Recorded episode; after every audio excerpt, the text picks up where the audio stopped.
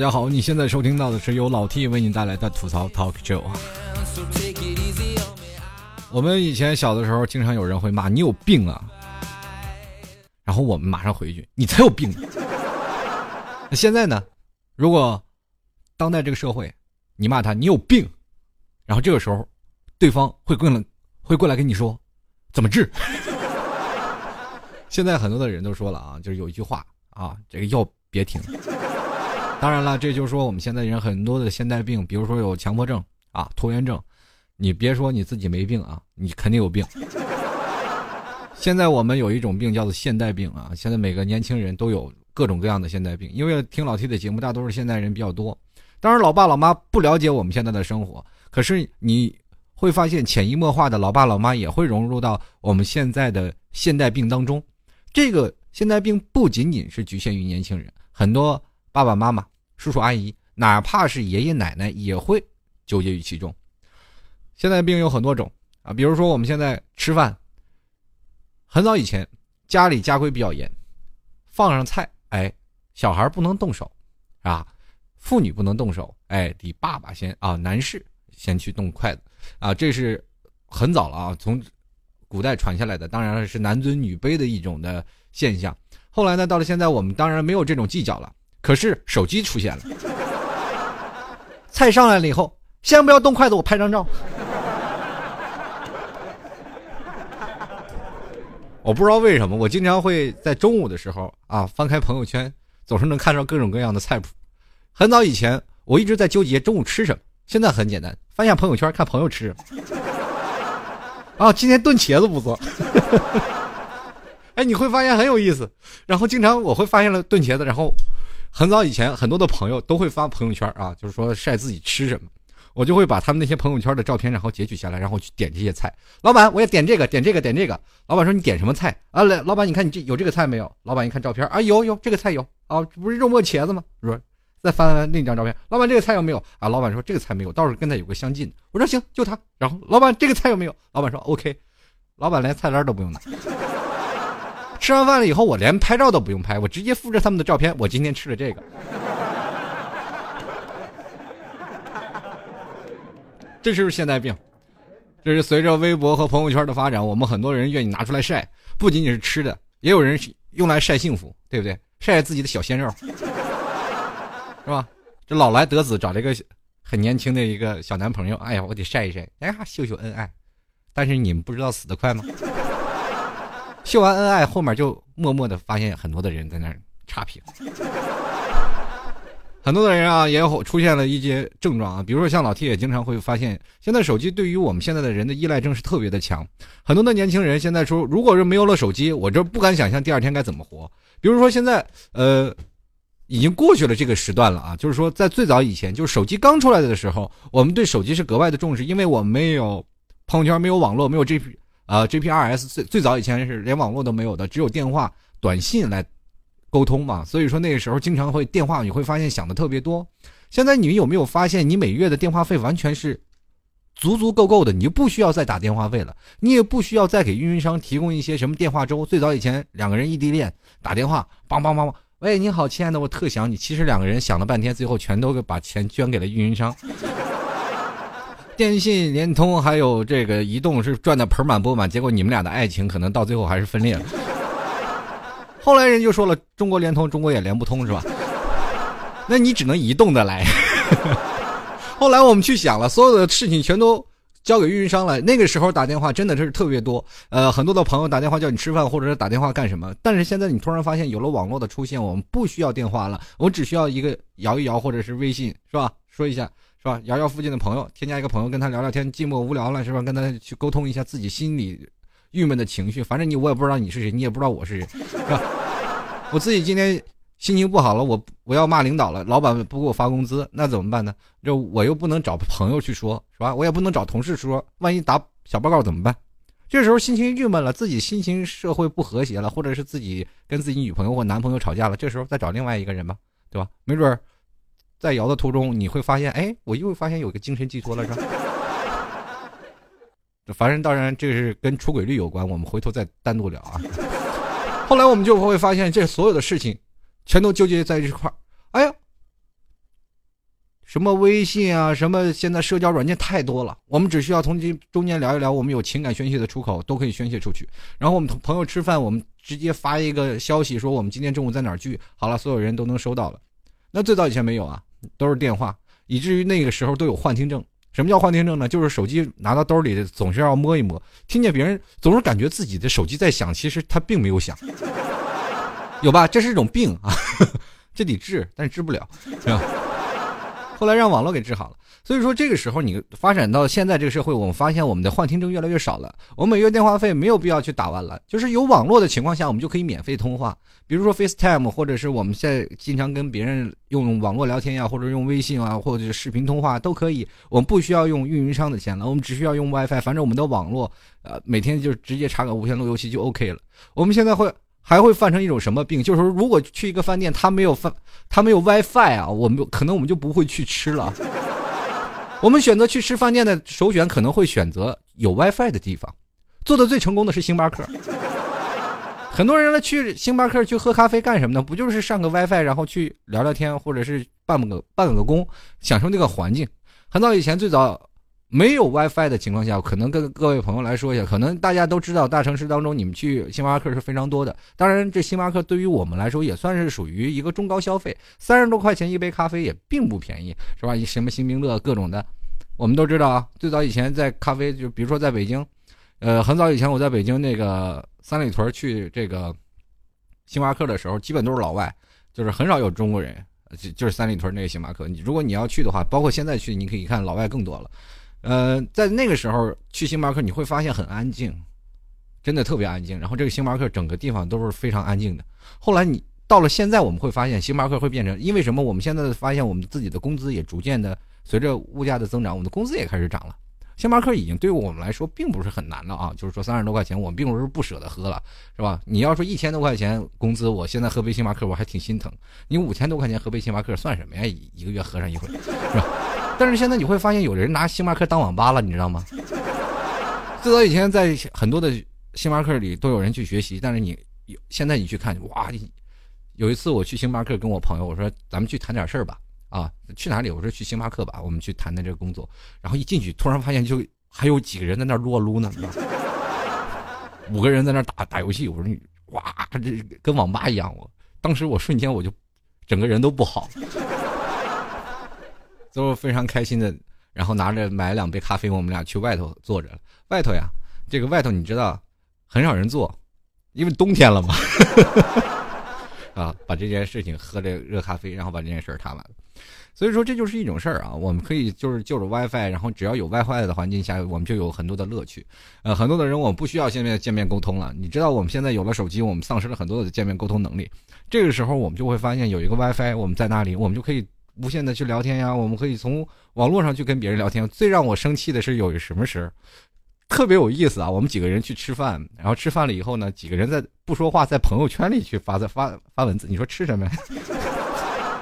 然后当时我实在忍不住了，我说你有病啊！要说直接在这儿说，干嘛要在微信里说？这就是。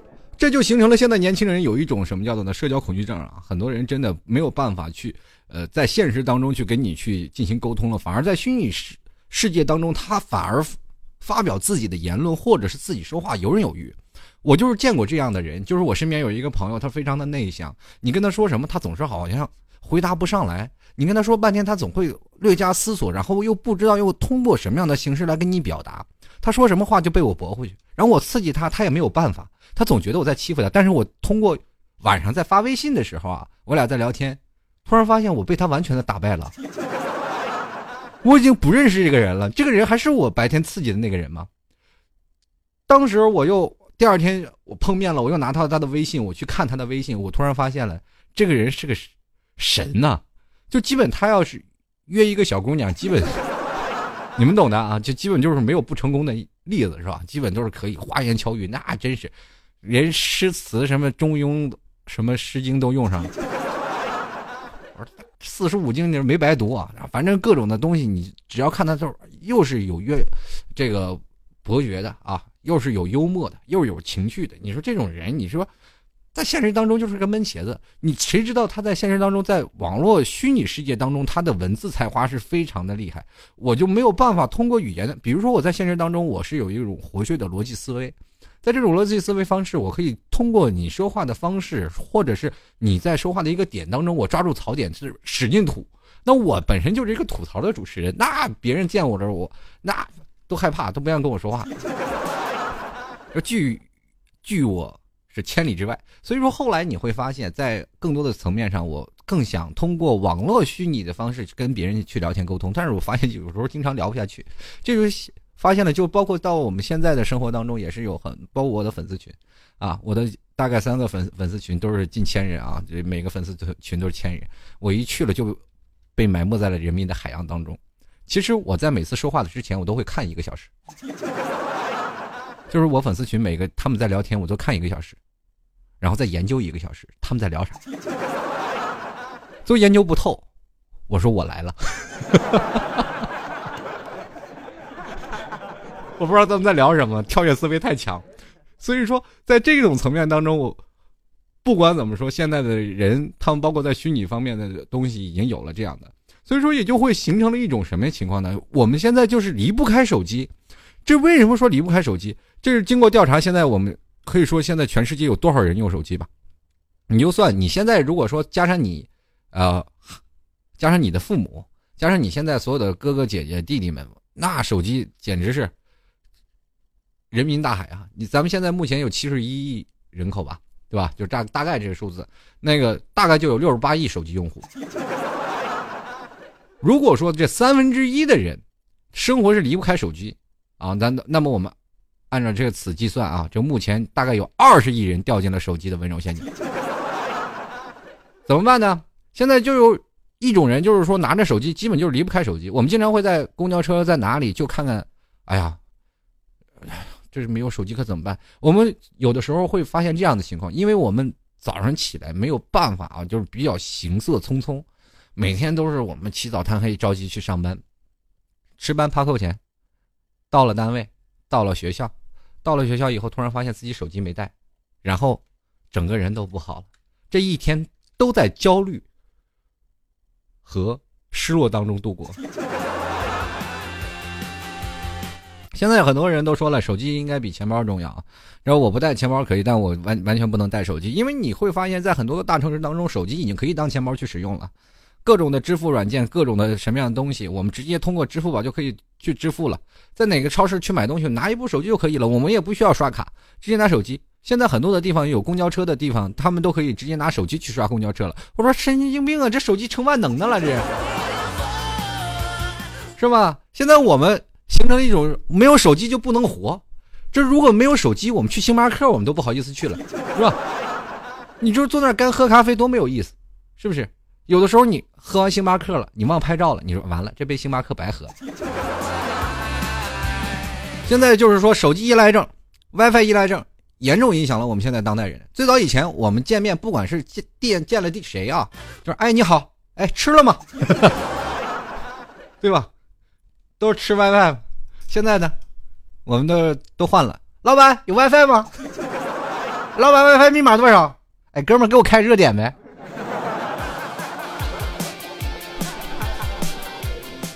如果说这家店铺没有 WiFi，他做的饭再好吃，我下次也不会来了，对吧？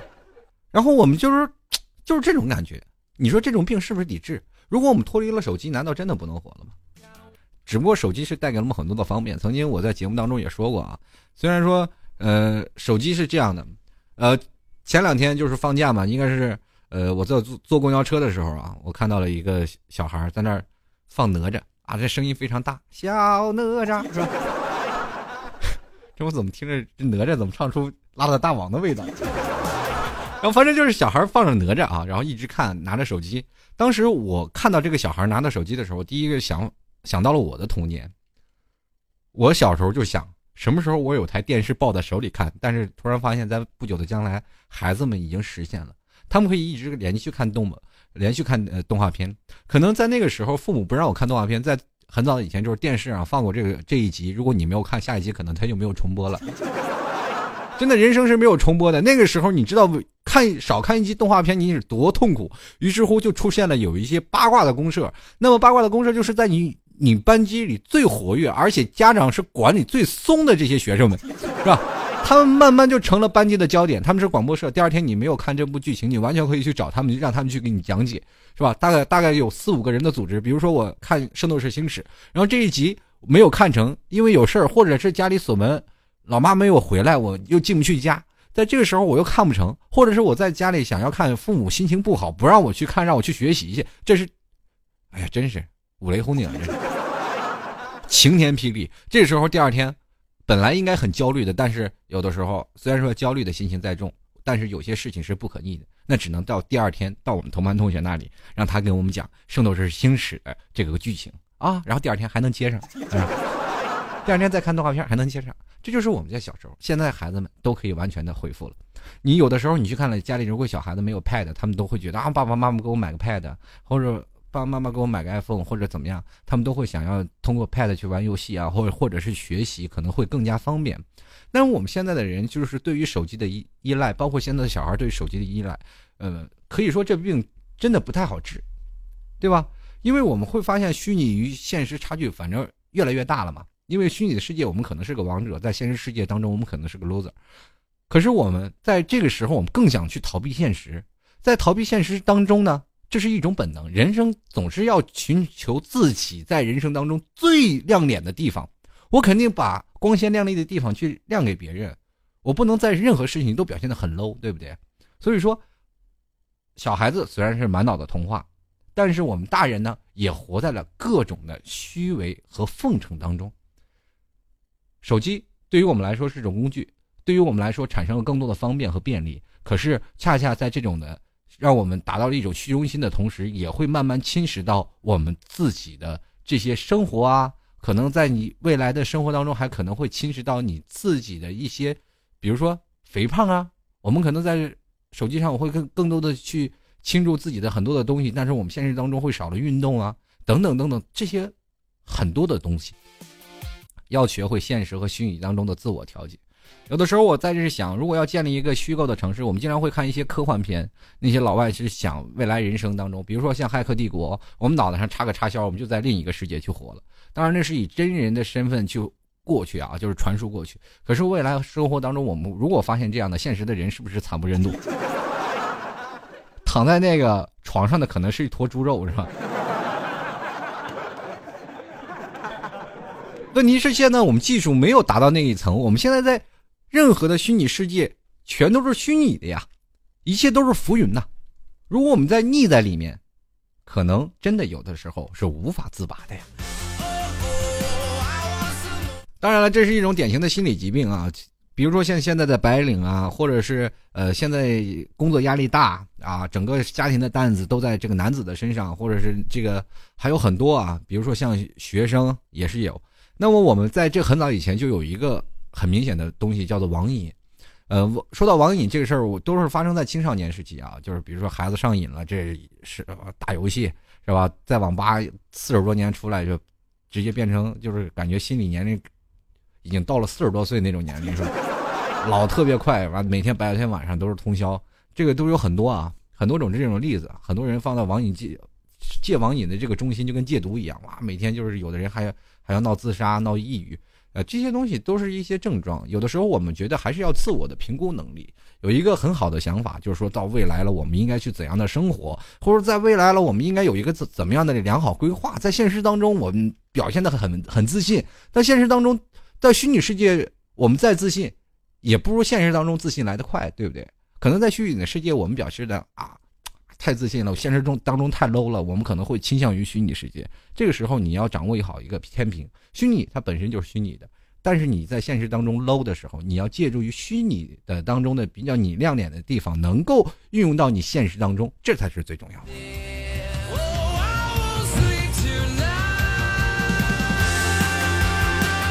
说到了现在，有很多的人都有一种叫做选择困难症啊，这个东西真的是无药可救。呃，现在很多年轻人，不管是逛淘宝，或者是去商场大厦买东西，我最早以前跟我女朋友他们去买东西，我就永远是无法理解啊。就是在我小时候有个女朋友啊，这个有一个就是女朋友。当然，所有女朋友都是这样的，只不过后来从网上，从这个现实当中变成了网上。曾经废腿，现在废脑子，反正两者你肯定得废一个吧，要不然你如果都不能废，那只能自己废了自己。你说上一次最早以前是没有网络这样的网购的平台，那么我们只能去商场啊，去这些服装交易市场去看衣服。这时候买衣服的时候，你会发现在那个年代很简单，不管是男生和女生，女生基本是穿了合适就走，对吧？穿了合适，哎，这哎蛮漂亮，这就穿走了。那一段时间，女生是找什么样漂亮的衣服，适合自己的衣服。那么适合了这样的衣服呢，然后选择了，哎，我就走了，是吧？但是虽然说女生逛街的时间是比较长，这本来就是他们的天赋，本来他们对于自己的生活就是觉得很拧巴，然后很完美主义，我一定要穿一件很漂亮的衣服出现在别人的面前。对不对？我们男生很简单，过去找件衣服，哎，就是就它了。我们那时候哪有什么审美，是吧？你要像现在穿的跟杀马特一样，我也受不了。后来你会发现，到了现在的年轻人越来越纠结这症状。我自己仔细研究了一下，为什么我们会发现现在的选择恐惧症啊、选择困难症是越来越多，而且现在的人群是铺天盖地？那只能是因为是什么样的？找适合自己的衣服太难了。这句话从何说起呢？就是说，我们现在的社会元素太多，我们有穿混搭的啊，有穿混搭的，有穿商务正装的，有穿各种各种的流行服饰的，有穿休闲的，有穿运动的，各种的衣服，各种的鞋子都有不同的风格。哎呦啊，你就商务的，它还有英伦的，是吧？还有正正版商务的，都有不同的。所以说，每个人在选择衣服的时候都有不同。那女生更多了，什么萝莉啦，是吧？呃，淑女啦。什么成人啦、青年啦、少女啦，是吧？各种各种的休闲啦、黑泡泡呀，很多种衣服，你就完全完全是眼花缭乱。但是我们在选择困难症是从何说起呢？你每月固定的工资，你固定的衣服，买一件衣服，你就要配一双鞋，配一条裤子，配这个围巾或者配个帽子。总体计算花销太大，比如说像老 T 这样啊。就是人每个人都在每个岁数之间都有个转型期。我们今天我比如说我穿的像年轻人一样啊，我穿的稍微青春洋溢一点，穿的跟大学生一样，找个七分裤是吧？找个啊豆豆鞋。这个时候呢，上身呢是不是应该换了啊？找一个条形的小小 T 恤，啊买回来了，突然发现这个风格不搭我呀。啊，就这样。有的时候看上一件衣服特别漂亮，买完了以后突然发现我没得搭呀。这不是我的风格呀，那我是选这件还是选这件？选这件我就必然要再搭条裤子、搭双鞋。买这件衣服是能搭，但是我不能改变自己呀。这个时候完了，又出现了问题，选择困难症。你过泥味你滚蛋都感觉不了这个东西了，是吧？所以说，这个选择困难恐惧症就来了。我们这个时候有一个问题，怎么解决？丢给别人，就是跟找不着路啊，就是分不清东南西北扔鞋是一个道理，是吧？如果找不着路了，只能扔鞋了。鞋鞋头朝哪儿，我们就往哪儿走。那现在呢？我们就是说找不到了，就问一下身边的朋友。说身边的朋友也有选择困难症。这个时候，哎呀，你痛苦就痛苦吧，干嘛让我也跟你一起痛苦啊？好，两个人一起痛苦，纠结纠结了一晚上，最后选，别买了。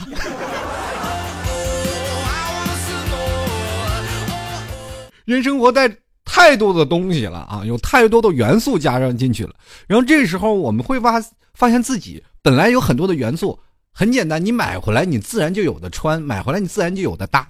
不行的话，我们先在那儿放着，我们再买一件衣服。这买一件衣服，这问题又来了，两个衣服一比较，我们自己又拧巴了。比如说，就算是买同样一种风格的衣服，我们也会自己拧巴自己，说：“哎呀，这个自己跟自己较劲呀，我要这个，但是我买了这件衣服，我又觉得，哎呀，太痛苦。”这不是我喜欢怎么办？两者都不可以。但是要买了，又会发现有一种什么事叫经济能力在里面，就是说我可能两件衣服都买了，我这个月的钱工资肯定就不够了，是吧？人当接触的元素越来越多，你发现你自己拧巴的劲儿也越来越多。这可能跟你在虚拟或者在现实当中接触的任何的事物都有一定的关联和一定的事情。比如说，我们在选择的十年当中，我们接触过很多的混搭，接触到很多的杀马特，接触到很多的洗剪吹，然后认识了很多的不同元素的人。我们看韩剧，看韩国综艺，我们看美剧，看美国的一些连载，我们可能也会看中国的一些古装，或者是看到主中国的一些现代的时尚秀，看到了这些很多的东西元素夹杂在里面，我们要从这些元素当中抠自己喜欢的，我们会发现太多元素了。我每样都喜欢，但是我纠结一一种，根本不可能。有的时候我们会发现，我们自己心中的能量越来越多了，我们反而会发现自己越来越挑剔。这个时候该怎么解决？你是不是应该释放一些能量来着手，呃，着重专一点？人都说了，人要如果学会了专一，那自然对方也会给你一定的回馈。比如说找一个自己合适的，别人说你啊穿的好看，穿的漂亮，可能这就是你的风格。穿个衣服不是给自己看的，是给别人看的，自己纠结什么？有的时候要，如果你内心足够强大，甭管你说穿的什么样，你就穿的杀马特。你有的时候特别佩服那些杀马特那帮人，是吧？穿的一个个跟七龙珠一样出来的时候，很多的人抱以异样的眼光，说这人这从哪儿来的？但是他自己心里认为很美。很多的人一直在网络上评论那些杀马特啊，怎么回事对不对？啊，或者是很多人说是香妃啊，乡村非主流嘛，是吧？说这些人这么多香妃啊，他怎么好意思穿出街来？人就说了，反正是人好意思，人觉得自己好看呀。你看不看？你评不评论是你呀，对不对？反正你觉得你难受，我的目的也达到了。有的时候我就反过来用逆向思维去想，如果说我看一个人穿着特别难受，哎呀，我就觉得自己心里抓耳挠挠腮的，就是非常想给他买一件衣服这种冲动的话，我觉得是他赢了，不是我赢了，因为说他自己穿的舒服，反而我愿意给他花钱去让他换一套衣服。有的时候你去发现，小的时候我们也是这个道理。真的，你如果你要看到从小的时候，我们会发现，我们小的时候是也是这种思维，我们就穿的都特别难看，父母都觉得，哎呀，你邋里邋遢的。因为小的时候我想换新衣服，家里经济条件不行，然后我家里又特别想要换新衣服啊，我每年过年才能穿新衣服，怎么办呢？满地打滚啊，把那件衣服穿的破破烂烂，然后身上衣服穿的就。就别人看这孩子真的不知道是从哪儿，你你真的，你是不是后世后养的，或者从孤儿院领过来？怎么穿成这样，是吧？这很多人大人都对孩子指指点点，说你这这孩子怎么回事？你说多可怜呀！父母都在这儿，就不知道忙什么。你看孩子穿的，你看跟个要饭的似的。那这个时候父母的脊梁骨被人戳了，这时候母亲实在是忍受不了自己老被戳脊梁骨，说：“哎，你看你家孩子多可怜，在外头玩，你看那衣服破烂的，都是露屁股了都。”然后老妈一看也不行啊，说这刚给你买的衣服怎么又穿成这样了？叭叭给我一顿毒打。当时我心想，老妈，我为了一件衣服挨顿毒打我也认了，是吧？这老妈打完了，老爸也打，说你说家里多困难，你说你还得这样的霍霍是吧？孩子不懂事儿，我就想要件新鲜的衣服。好，那老老妈说了，没办法，一顿毒打还是心疼孩子呀，自己亲生的儿子，你说穿着衣服穿破破烂烂的，不仅别人戳他脊梁骨，老妈自己看着也心疼啊，忍。就是不吃不喝也得给孩子买件衣服吧，叭去市场上买件衣服。你也知道，现那个时候孩子老长个，噔噔噔噔噔，两天裤子就穿不了了。前两天穿这个长裤，过两天就成短裤了。没有办法呀，那老妈也是忍痛要给你买一件，买一件衣服穿得好。最后突然发现有一个问题，这个老妈突然有一天不知道怎么回事，她觉醒了，就觉醒到什么程度，就知道这孩子肯定是。满地打滚去换衣服了是吧？就是就想换衣服了。老妈可能抓住我这种思维，于是乎，我开始穿剩下的衣服。剩下是怎么回事呢？因为我有哥哥姐姐，是吧？有哥哥姐姐，他们长个，然后这衣服就穿不了了。这衣服穿不了了呢。但是我也有弟弟，但是我弟弟穿不了我的衣服。就是我三叔家孩子，我我叔叔家孩子，他也是应该是吧，是吧？他也穿他哥的衣服，是吧？他他长那么高个了，这他哥是吧？把剩下的衣服给他穿，这是传统啊，对吧？但是我的衣服一般接接受不了，为什么呢？就全是大洞，要不然套个补丁。那孩子小孩那阵他们都比较时尚了，谁还穿你这衣服呀？所以说也没有办法，不好意思送人。那我就穿我哥的衣服。后来我就想了，既然穿剩下来的衣服，那也没有办法了，对吧？你磨破了，你还有另一件呢，你再接着穿呀。你突然发现，Oh my God，为什么我哥那么省穿衣服？对不对？就是这样的一种思维方式。所以说，当那个时候我们再去纠结的时候，我们还有选择恐惧症吗？没了，因为总有东西给你定下了一种元素，你永远就改变不了。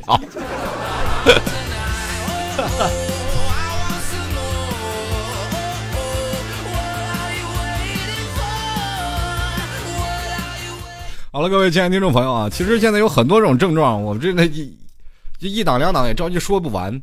那各位亲爱的听众朋友，如果喜欢老 T 的朋听众朋友呢，也欢迎加入到老 T 的粉丝群幺幺零三幺六幺零七，也和我们这帮小粉丝们一起来聊聊天，然后一起来讨论吐槽一些事情。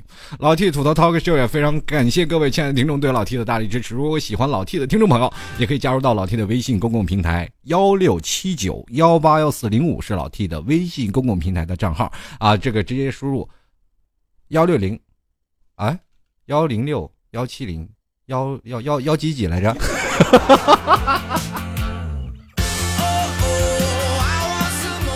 也可以通过微信的方式啊，直直接加入到老 T 的这个微信公共平台，直接通过这个微信里直接搜索主播老 T，也可以直接呃输入到老 T 的微信公共平台里。当然，也可以通过这个新浪微博直接去找。主播老 T 也可以去找到老 T 的新浪微博，在新浪微博里也可以跟老 T 进行互动留言。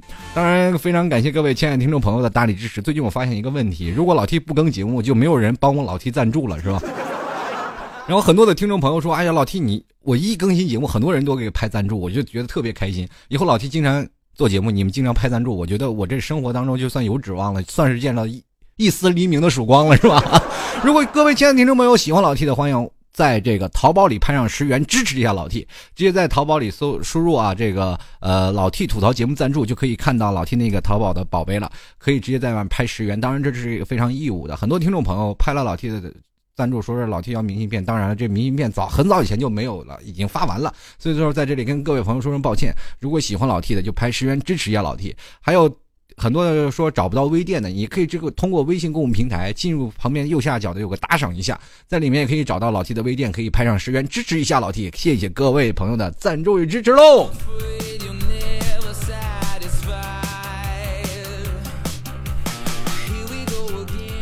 最后我还跟跟大家汇报一下，老 T 的微信公共平台的账号是幺六七九幺八幺四零五，或者直接搜索主播老 T 就可以了啊。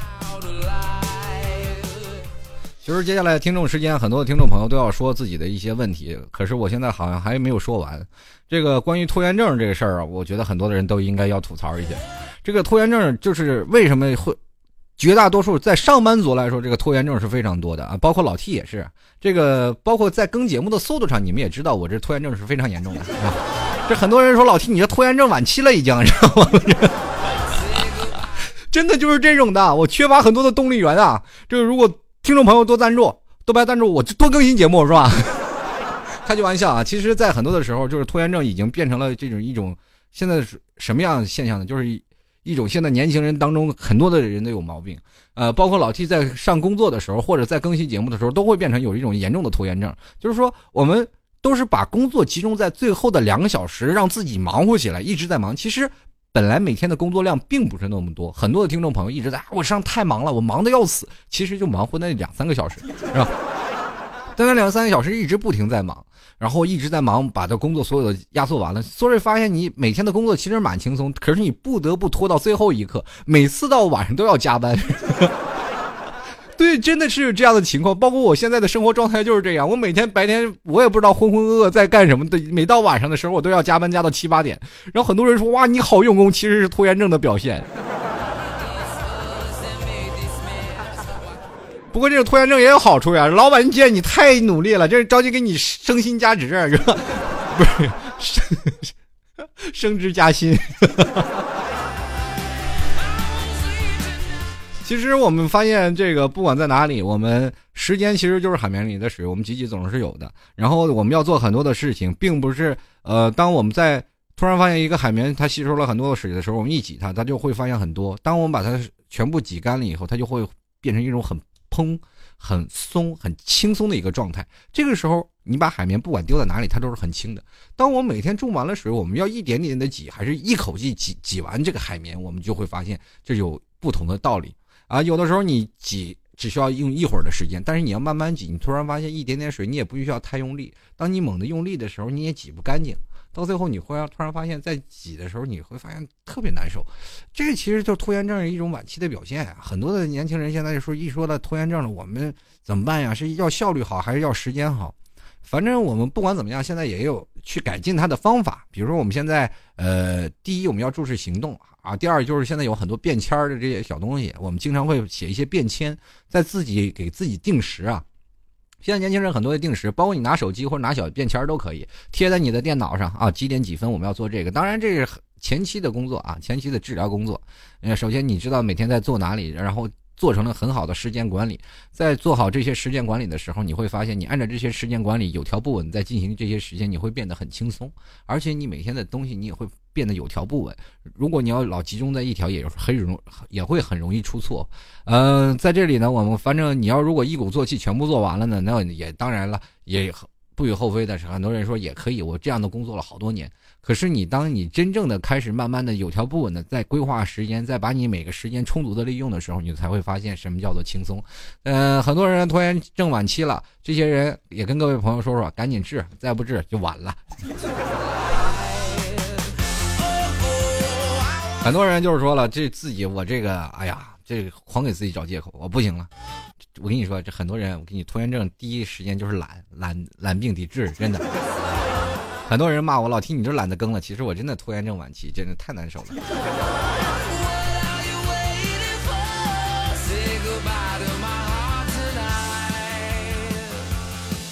另一点我就不得不说了，最后一条就是现在很多的人们有一种叫做什么呢？起床困难专业户啊，你看，这是起床困难症，在现在的很多的年轻人都已经出现过，然后包括现在老 T 啊，这个。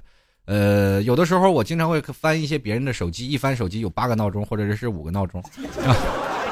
我曾经想过这种各种办法啊。这个老 T 是闹钟的一个忠实爱好者，因为我起不来。嗯，跟各位朋友这样说吧，就是在很早以前啊，这是老 T 在上学的时候，每次我都是也是要闹钟起来。啊，那小的时候很年轻啊，这个包括爸爸妈妈他们很累啊。我们上学的时候六点钟就要起床了，对吧？去起床去吃口早饭，洗把脸，刷把牙，然后。呃，去厨房找口吃的，然后小的时候我是，哎，自己闹吃的，父母从来没给我做过早饭，就因为父母他们也很累嘛，就是基本都是我早上起来自己啊泡点粥啊，或者闹点什么，我自己早上糊了一口啊，糊了一口就去上学了。那每次我当我起床的时候，看见父母还在睡觉的时候，就格外的羡慕，我说长大成人真好，可以睡个懒觉，是吧？八点钟就睡个懒觉了，真的，就是我认为八点钟睡到八点钟就是非常好了。结果，当我步入社会，开始进行了第一份的工作，还是早上六点钟起床。我说疯了，我这人，对吧？但是我睡觉的时间不会再纠结于九点之间啊，因为你在上学的时候，我睡觉很早，九点就睡觉了，早早就进入梦乡。那你看现在工作了，你没有两点钟，你哪睡得着觉，是吧？后来你去看看啊，这个到了工作的时候，我们会把时间推移到十点、十二点钟睡觉啊。那个时候早上六点钟起来，我每天能睡六，保证睡眠六个小时。到后来呢，开始工作了。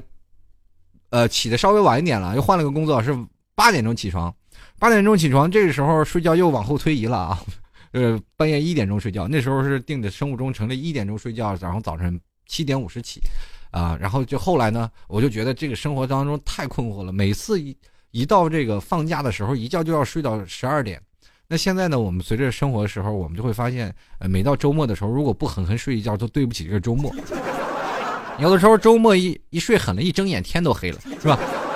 所以说，在很多的层面当中，我们会发现，这个在某个公司，我们会发现都有这样。我们很多的人都说啊，我特别希望，特别希望能干什么？我特别希望能睡到几点？那个人，我说我也特别希望能睡到几点。其实你早睡一会儿，什么都有，是吧？很多人还有特别有意思呢，说老是像我，就是很早以前，我就是总觉得自己业余时间不够，因为我要更新节目，我还看一些很多的资料，我就觉得很痛苦。作为一个主持人，我。每天我还是要忙活这些东西，我就真希望能好好的睡个懒觉。终于梦想实现了，我当了主持人了啊！当了主持人，我开始做主持工作的时候，我是下午一点钟才有一档节目，我下午一点钟去上上档，上完了节目以后开始做一些排期啊，还有等等的一些节目，大概到下午五六点了，五六点了下来以后呢，开始整理自己的下一期的第二天的稿子吧，整理一下节目要说什么，啊，到了晚上九点十点下班，第二天可以是，你知道吗？十一点五十起床，然后一点上班，是不是很羡慕啊？是不是觉得能睡懒觉？哎，照样睡过头，照样每天十一点醒来都困得不行。为什么呢？你睡的自然就晚了。都既然十一点，你我跟你说，这种的生活方式真的不好啊。人呢就是没有自自我控制能力。你看我第二天十一点要上班，那我这个时候我九点钟下班了，我洗洗涮涮是不是十点或者十一点了？好，我到十一点了，我这个时候饿了吧，吃点夜宵，十二点了，十二点了才是有自己的生活。这个时候玩玩游戏，看看电脑，哎，凌晨四点了，四点开始睡。这个就是生物钟那阵儿是调到凌晨四点到第二天中午十一点。好，最后调到凌晨六点到中午十一点，是吧？这时间你总是觉得过得不够，总是觉得哎呀天亮了再睡觉，就是这样的。然后一一下班都天黑了，这样的生活状态维持了一年多，我也受不了了，整个人精神状态都不好了，瞬间老了很多岁。后来回回到这个正式的工作了啊，就正式岗位就是调整自己的生物钟了，又是晚上两点钟睡了。我很多人问我老 T 你早上几点上班？我说我早上很早就要起来，几点啊？我说我早上九点半就得起。很多人都对着我抓头脑。挠腮头，其实我还是不够睡，因为我睡得晚呀，我每天两点钟睡，所以说这就是形成的一种概念啊，就是不管在什么时候，我们总是认为这个起床，总是能认为合理的起床，只不过随着时间的推移，你还是起不来。我是非常十足的闹钟爱好者，就为了起床，我小的时候我就很早以前买的那种类似于 BB 机式的那种的闹铃，每天就滴滴滴滴滴滴不停的响，每隔五分钟响一回，好。这个自从呢这有这这个东西以后，后来有了手机，就慢慢的放弃了闹钟。再后来有了手机，突然发现有的手机它的声音音量大小还不一样啊。这个当然老 T 从来不爱买山寨机嘛，所以说山寨机虽然说音量肯定是我很怕早上起来睡觉吓一跳那种 啊，而且每次我还要老换闹钟，因为我们那个时候就特别喜欢听一首歌，我老是千方百计去找一首歌，于是乎我就把这首歌。做成闹钟，终于让我知道了。如果你要喜欢哪首歌，想要把那首歌毁了，那就直接把它设定成闹钟就最好了。你过两天再也不想听了。最后那手机也无法满足了，很早很多回我都是没有办法。我一睁眼，哎，手机怎为什么没响？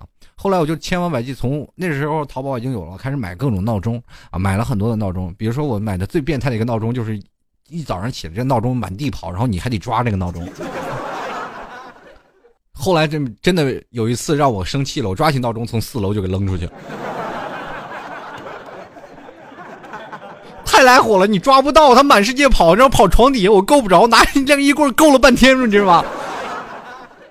如果有时间，你们可以买买那个令你抓狂的闹钟，它直接是带着轱辘的，只要闹钟一响，它就开始满地跑，摔也摔不坏，它各地的跑。然后有一次，然后我就觉得买这个跑的闹钟不合适，然后买了一个跳舞的那个闹钟，摁了两次啊。突然发现我对它丧失了信心，就是那个闹钟必须用手指跳舞，然后跳好了，然后上下左右你设置好了，然后你必须按这个方式跳完了，然后它的闹钟才会停，啊，然后买了用那个还用了一段时间，后来跳烦了，就总觉得这个每次我经常会变花式变花式啊，说这个花式摁完了我就又换一种，然后换了一种，就后来后来慢慢就忘了，就忘了这个怎么摁了。就是试了半天，就是一早上摁了二十分钟，我我也没有摁开的，就没有把它摁停，因为我把那个我应该是怎么编程的，我又给忘了，因为老换嘛，最后没办法，还是从四楼扔下去了。后来就换了个打枪的，打枪的闹钟，大家可能也玩过啊，就是早晨一闹钟一响，然后旁边有个那种小的电子激光枪似的，然后你要打中靶，打中十环，砰，然后它才不响，然后老是打，打着打着，最后那个枪摔坏了，又从四楼下去了。后来我觉得最原始的方法才是最好的，然后从床头上放上一盆水，早上一醒来一脑袋啪先扎水里，好了清醒了，是吧？这是最好的方式。起床困难户不妨大家也都试试这样的方式啊。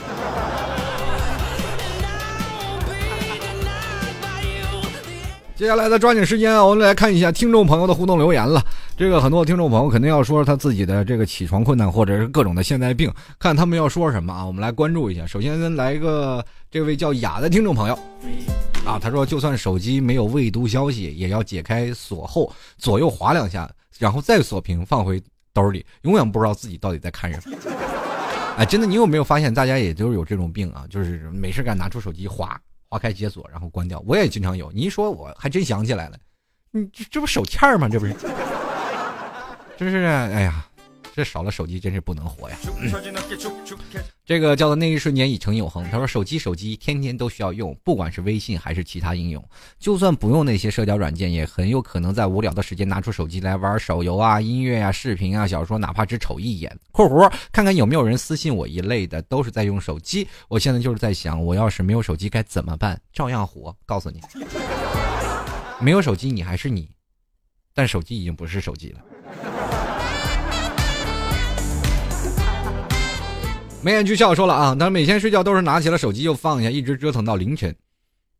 总担心别人有事儿不能够第一时间回复，但是好像都是我想太多了，还是有的是就是化了妆忍不住要自拍，左边角度、右边角度、上下角度各种拍，出门必须带手机和耳机，这是不是暴露了我自恋又孤独又极最近又极度缺爱？老 T 给我帮我征个婚吧，你不我不能帮你征婚，你容易砸了我的牌子。你说你要是。就像你这种就是被嫁困难户，这我我真的不好方便给你打广告。当然了，如果要是哪个倒霉的孩子愿意娶你，我也觉得我会替他默哀的。继续来看啊，想念青阳，他说了，整天拿着手机啊，不玩也拿手机啊，还记得在坐回。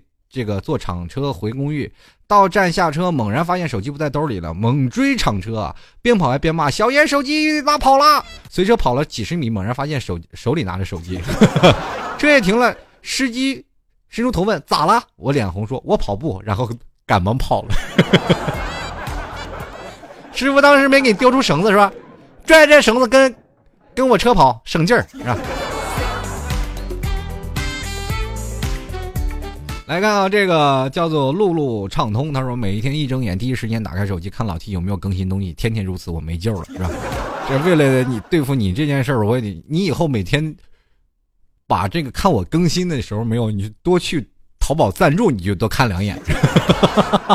你突然发现拍的人多了，你就突然发现我节目应该是更新了。然后你有天啊忍不住你也想拍了，就发现哎呀，这个我的节目更新更快了。好，我们继续来看啊，这你还在矫正什么？他说了，哎，每天总是刷微博，各种灾难什么的，总是有感而发，祈福平安。而在现实生活中，即使看到了边走。啊，边走边骂，先边玩手机的人，快被车撞了也不会拉一把。所以说，就是在网络当中各种的矫情，在现实当中各种冷漠，这都是现在人的大众病。如果有的时候我们会突然发现，你会把重心从虚拟的世界里转到现实的行动一些，我们不要太唯物啊，不要太去想象我们去祈福这个，或者是谁你祝你一生平安。可是当。真正要在现实当中发现这些事情的时候，我们却不去伸出援手。你有的时候你会发现你在发这些东西完全是废话。啊，如果有的时候我们说是来自于先行动后去说，这才是我们现在年轻人应该做的，是吧？然后我们来继续来看啊，这位叫做这个青梅不曾煮酒，他说：“哎，我本想是只是晚睡症，都怪你，我现在已经是晚睡癌，这个睡癌晚期了，是吧？”晚睡癌晚期，他说第一次听你电台的时候是在写论文，广播站的，偶尔也听一下，现在基本停不下来了，就别停，这东西真的停不下来，你一停了，你说老 T 跟谁说去是吧？来继续来看啊，这个若即若离的星，他说强迫症啊是不能忍啊，手机桌面图标一定要对称啊，而且最忍受不了的就是手机上有一条未读消息，万一是男神发给我呢？想多了，还有选择恐惧症，说白了就是穷。我跟你说，你有钱你也是选择恐惧症，你档次上升了，比如说你每个月。你现在有一千块钱，你买一件东西花三十块钱，你就会有选择恐惧症，对不对？当然了，你挣一万块钱的时候，你这个时候再花三千块钱去选择衣服或者选择手机的时候，你也会有纠结。当你一个月有十万的时候的时候，你开始换四块四万块钱的包包的时候，你也会有选择恐惧症。一样，你不可能你一个月挣十万块钱，你去一个地摊上选择六块钱一件的 T 恤，你是选择哪件？你而纠结半天的，真的。我跟你说，只要你有这个纠结的症状，别说别说你有多少钱，千万富翁他仍然选择恐惧症，对不对？选择哪个项目？比如说现在最有钱的，比如现在 IT 互联网的精英，IT 互联网的，是吧？这个现在的大头，就挣钱挣多的，是吧？在登峰造极的几个人，闹房地产商的几个人，他们也是在选择哪个城市而发愁啊！你看，比如说今天要开房地。开发房地产，二线还是三线城市，人选的也是大的，也都有选择恐惧症。这不跟跟钱多没有关系啊！继续来看有人账啊，我这个他说了啊，拿我东西一定要给我放回原位，我找不到会烦。专心做事的时候最讨厌有人让我干点别的，思想就乱了。不要让我等，不要拖我下班时间。强迫症、狂躁症、抑郁症、手机依赖症，T 哥我已经病入膏肓了，怎么破？你这意思是在跟我说话吗？你是在跟我说吗？在你忙的时候，我是不是就不能找你要图了？这每次我的节目图呢，都是有很多的我可爱的小美工去做。当然，这些可爱小美工不是我去通知，是由这个青瑶在通知。青瑶一一直在帮着通。帮着我通知啊，说帮我要个图，然后收集听众留言。每次都在，哎，T 哥我比较忙，我说你去帮我通知，不不着急，晚上给我就行啊。好，这个时候估计我打乱他思路了，现在跟我告状的是吧？我告诉你，下次我还是这样。你要问我为什么，我是帮你治病的。当然，非常感谢我那些小美工，还有在我的很多的幕后的工作团队的人员，你们付出是给我最大的节目的支持啊，非常感谢你们。当然还有这个绝世小青春，他就说了啊，有强迫症啊，三两分钟有事儿没事就拿手机看一下，电量低于百分之五十就要充电，不充电的话很有可能会引发狂躁症。不充电的话，你要把那电线咬了还是怎么回事？他说啊，这个对自己很无语啊。不过最欣慰的就是没有选择恐惧症。呃，尽管有些时候毫不犹豫的买下了，回家之后发现根本用不到。以前刚用手机的时候根本停不下来，不过有了女朋友之后就好了。有了女朋友谁还玩手机啊？是吧，老铁？老 T 别黑我啊，不然我跟你没完。我还就黑了。我跟你说，你又有女朋友了，你还敢玩手机吗？是吧？女朋友不废了你才怪。你当着你女朋友，你摇一摇试试，对不对？我们继续来看啊，这位叫做王雪霞啊，他就说了，这世界上呢，呃，最遥远的距离。就是我在你身边，你却低头玩手机。现在人都是这样，呃，无时不刻的不关注自己的手机，没有手机，整个人一天都没有精神，其实好可怕。甚至有些人走路都在不停的点着，呃，过马路好危险啊！这我也跟各位朋友说，你这真的玩手机，在过马路啊，或者在马路上走的时候，尽量少玩手机吧，真的是太危险了。路上来个车你也很害怕，或者是对面来个行人，两个人撞在一起也也非常。啊，非常困难，但是关键是有一点，就是你低头玩手机的时候撞到一个老头老太太，真的你这一辈子就交代了，真的。这真是有种叫白发人送黑黑发人的感觉。是吧抓紧时间来关注啊！这你可以是一。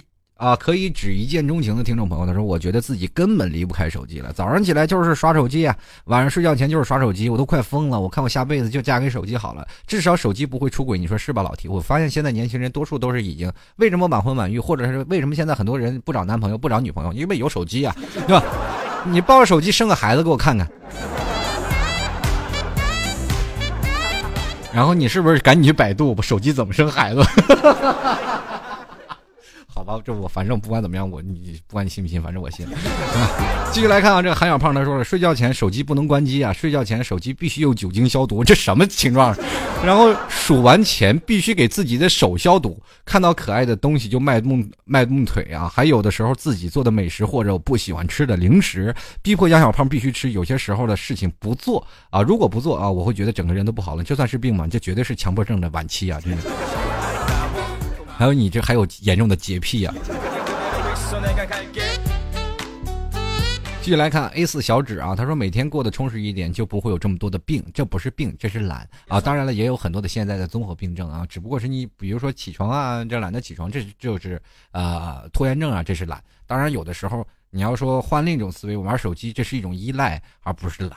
啊，继续来看啊，这位叫做 C R A Z Y 听众朋友，他说啊，每次拿着别人的手机或者自己的都喜啊，最喜欢做的就是看看设置。我同学说我习习惯很怪异啊，正常人都是看相册什么的，还有的时候就是时时刻刻摸到手机，一分钟摸不到浑身难受。虽然在拿着手里都不玩，这是病得治。我也就是经常这样，我每次走在路上的时候，如果尤其是人多的时候，我老摸兜，老是摸自己的手机在不在，因为我老怕被别人偷，你说对不对？是 吧毕竟也是一个知名主持人，万一我的照片泄露可怎么办呀？